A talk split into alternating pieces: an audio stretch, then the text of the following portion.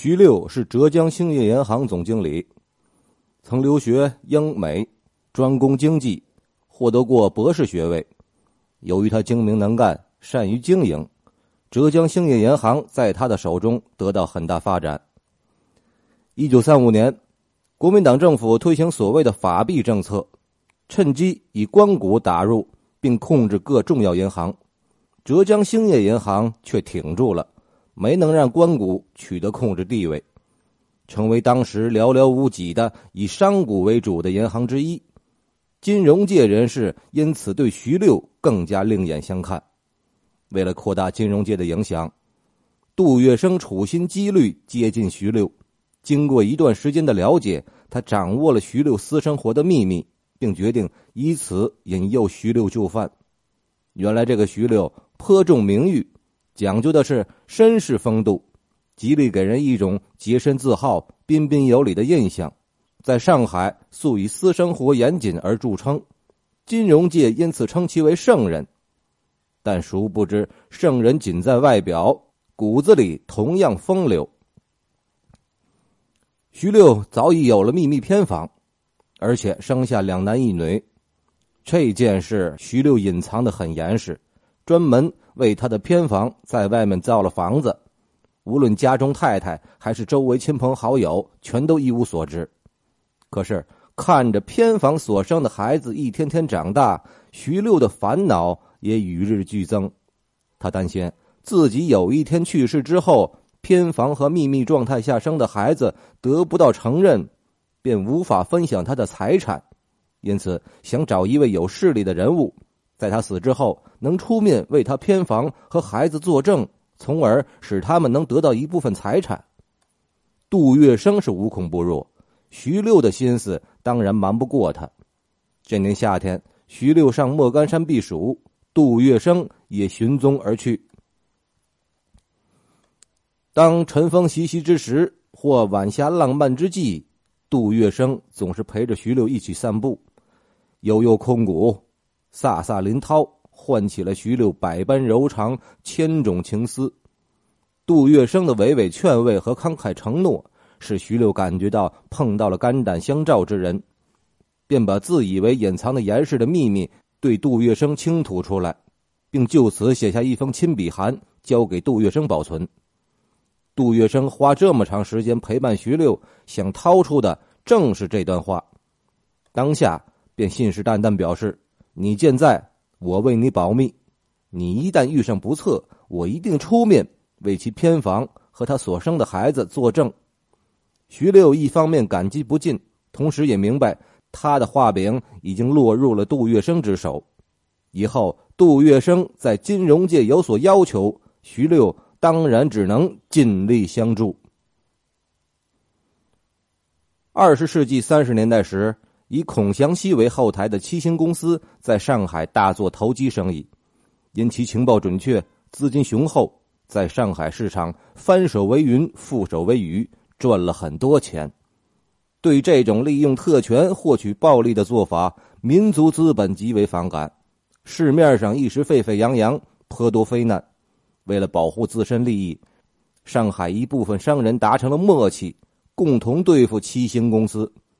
有一次。七星公司自恃财力雄厚，企图造成黄金价格看跌的趋势，逼上海黄金持有者大量抛售黄金，然后由他们再吃进去。为此，他们在黄金交易所不停的抛空，黄金价格每看日跌。但上海经营黄金生意的商人却串通一气，看着黄金价格惨跌，就是不肯抛售手中黄金。遇上合适的机会，还会吃进一些七星公司抛出的黄金。七星公司没想到啊，他们影响市场行情的法宝这一次竟没有奏效，而且空头已经做得太多，老本大实。结果轮到上海商人向他们讨债。孔祥熙虽为七星公司后台，但投机生意失败，由他出面公开赖账却并不方便。于是他授意杜月笙出面干预。杜月笙出面将这次黄金交易中成为债主的诸多商人找了去，在聚会上，他不无威胁的说：“这一次的生意，朋友们走油跑马，我不会看冷铺，账不管有多少，通通送过来，我准备倾家荡产代理赔了。这些久在上海沉浮的商人们，当然懂得杜月笙这番话包含的真实意思，只得强颜欢笑的说：“笑话了，别人抢了花头，倒叫杜先生倾家荡产赔出来。”世上没有这种道理，就照杜先生的牌头，这账一笔勾销。到手的钱被硬挖了去，未免肉疼。这令这些从事黄金交易的商人们心悸的是，这次黄金交易所的抛空风潮虽然以他们险胜而平安度过，但七星公司如果卷土重来，做大的投机买卖，他们将难以抵御。出于这种考虑，他们想了一个所谓妙计，即推举杜月笙担任黄金交易所理事长，想借他的面孔使孔氏家族有所收敛。这种想法正合杜月笙的心意。杜月笙插手这次风潮，就是为了向当事者双方显示一下他的实力，一方面提高自己在四大家族心目中的地位，另一方面。炫耀与四大家族的特殊关系，以吓唬上海滩的商人。此举果然奏效，在杜月笙三个字面前，从此增加了金业交易所理事长的头衔。除金业交易所之外，杜月笙还通过帮助孔祥熙任总裁的中央银行和宋文任董事长的中国银行控制中国通商银行之后，谋取了中国通商银行董事长的职位。中国通商银行由盛宣怀创办于一八九七年十一月，他所刊登的广告中必定有这样一句话：“我国首创第一家银行。”这家银行牌子老，影响大。盛宣怀死了之后，该行由傅小安接管，是受四大家族控制的中央、中国、交通、农民四行之外的一家重要银行。宋文、孔祥熙早想染指该行，但一直没找到机会。一九三五年，国民党政府推行法币政策，法币政策规定，以中央、中国、交通发行的法币钞票为主。一九三六年，又增加了中国农民银行，其他银行的正流通市面的纸币逐渐以四行发行的钞票换回，停止使用。为了防止各行滥印钞票、调换法币，在法币政策公布前，国民党政府调查了享有银行发行权的十二家银行钞票数量，其中中国通商银行的钞票行额为三千四百三十万元。掌握了这些行情之后，中国中央交通行秘密集中了中国通商银行的大量钞票，突然前去该行兑现，因事出突然。加上傅小安见上海地价暴涨，正在河南路投巨资建设一座中国通商大厦，头寸吃紧，未免捉襟见肘，无法满足兑现要求。国民党政府力斥该行以维持金融为名，提出加入关谷，并指派董事长或者董事想全面控制中国通商银行。傅小安不甘认输，极力作梗。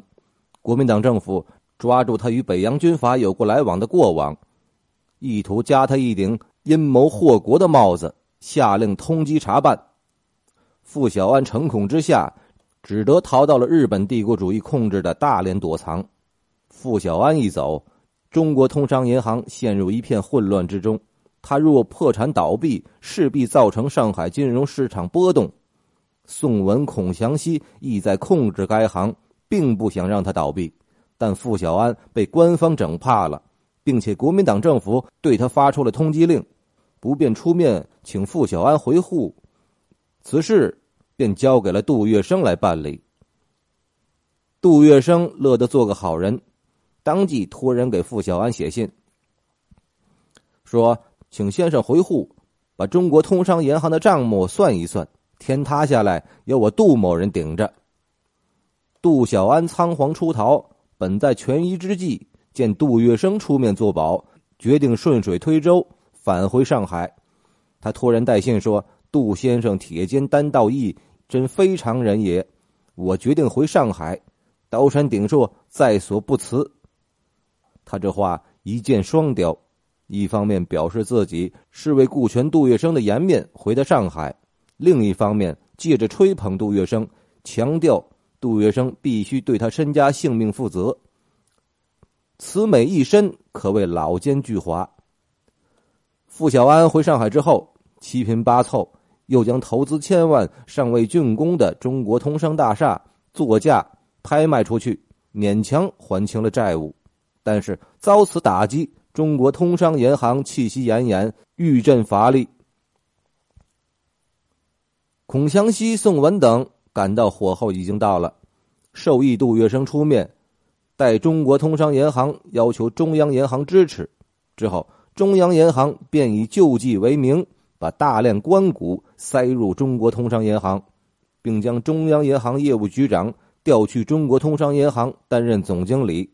杜月笙也担任了中国通商银行董事长，因此在金融界的地位当然非昔日可比。凭借与官僚资本的特殊关系，杜月笙还相继担任了中国交通银行的董事、浦东国信等银行的董事长，以及上海市银行工会理事。虽然银行工会理事长的头衔未归于他，但他在金融界终于也成了一个。能兴风作浪的人物了。